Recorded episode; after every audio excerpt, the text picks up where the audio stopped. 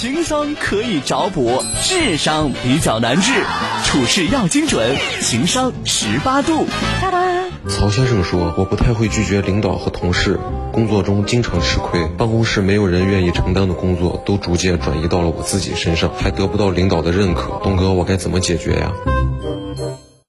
东哥听到这道留言，或者是听到了他这个问题啊，这道问题对于我来说特别简单。我发现了这个孩子身上第一个毛病，什么毛病？他带着情绪在上班，大家发现了没有？哦，这个情绪不是说负能量加引号，而是他在职场当中常年带着某一种交情感在上班。哦，焦灼。你有没有发现？有。什么叫交交情感？什么叫交情？就是常年觉得，哎，我跟谁是好朋友，我跟他怎么怎么着了？你看他的问题，你听得出来吗？你没听出来他的问题吗？我听明白了。他的问题说哎，我不太拒绝领导，然后呢，我不太拒绝。为什么不拒绝？就是觉得我跟你是好朋友，你跟我说个什么事？哎呀，我是不是把你面儿给没拉下来呀？今天呢，我想跟大伙儿来讲一讲，这个是我这么多年职场生活当中总结出来的一个比较大的优势吧。嗯，这也是我吃了亏之后才得出来的经验。朋友们，不是说职场当中没有朋友，嗯，是你千万不要抱。特别大的期望，说每个人都跟你好像如胶似漆，两个人好就生死与共，这是不太可能的，朋友。所以当你说我不太会拒绝领导和同事的时候，这位曹先生，其实你就犯了一个小小的错误，嗯，因为在你的身上不够有原则性。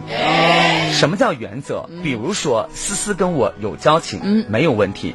但是思思如果说，东哥，我想跟你说一下，明天上午呢。呃，我有点事情，是因为我今天晚上的这个事情可能处理的会比较晚，明天早上我未必能起得来。你能帮我去录音吗？我里头有一个板块，然后你帮我录吧，因为平常都是我在录。你看我们俩的交情是不是在？嗯。按理来说我帮你很轻松吧？是。但是我会说什么，你知道吗？不行。对不起，真的不行，因为我的原则是那个板块就是你来录制引言，那就是你来录制里边的内容由我来解析，那就由我来解析，分工给老百姓一定要说的很清楚。所以思思很抱歉，不是。因为我完成不了这个工作，是因为我觉得这是你的工作，不应该由我来完成。是是，而且你的理由不够正当，你只是要处理自己的一些私事儿，你因为私事儿而耽误公家的事情。首先，我觉得你自己不会时间管理。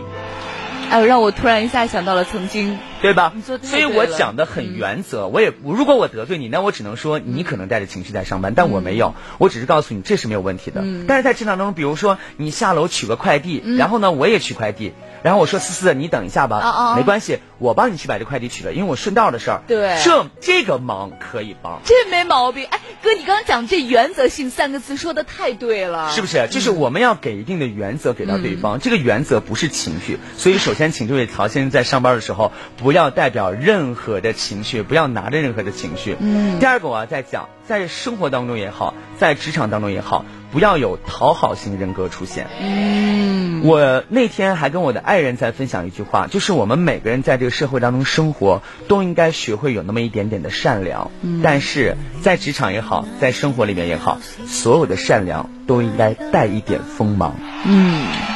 是的，你一定要记住这个东哥这句话啊，在善良里边去带那么一点点的锋芒。就像我们有的时候专门讲在职场当中的很多的朋友，你们有个性，可以吗？可以，因为一个没有个性的人在职场当中是没有办法很快的脱颖而出的。但是，请你的个性一定要融于共性，在共性的边缘玩个性。如果你个性已经跳出了共性的话，你不是个性，你是格色。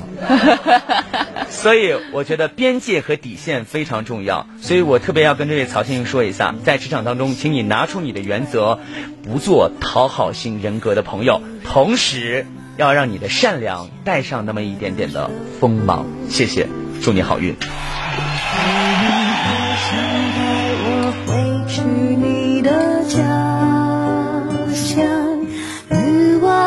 转柳树和青苔，过去和现在都一个样。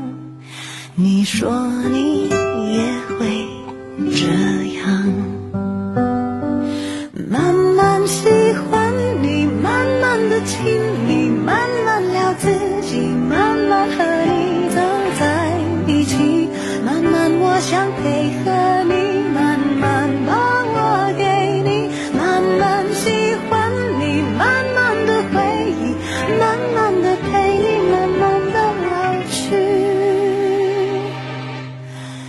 因为慢慢是个最好的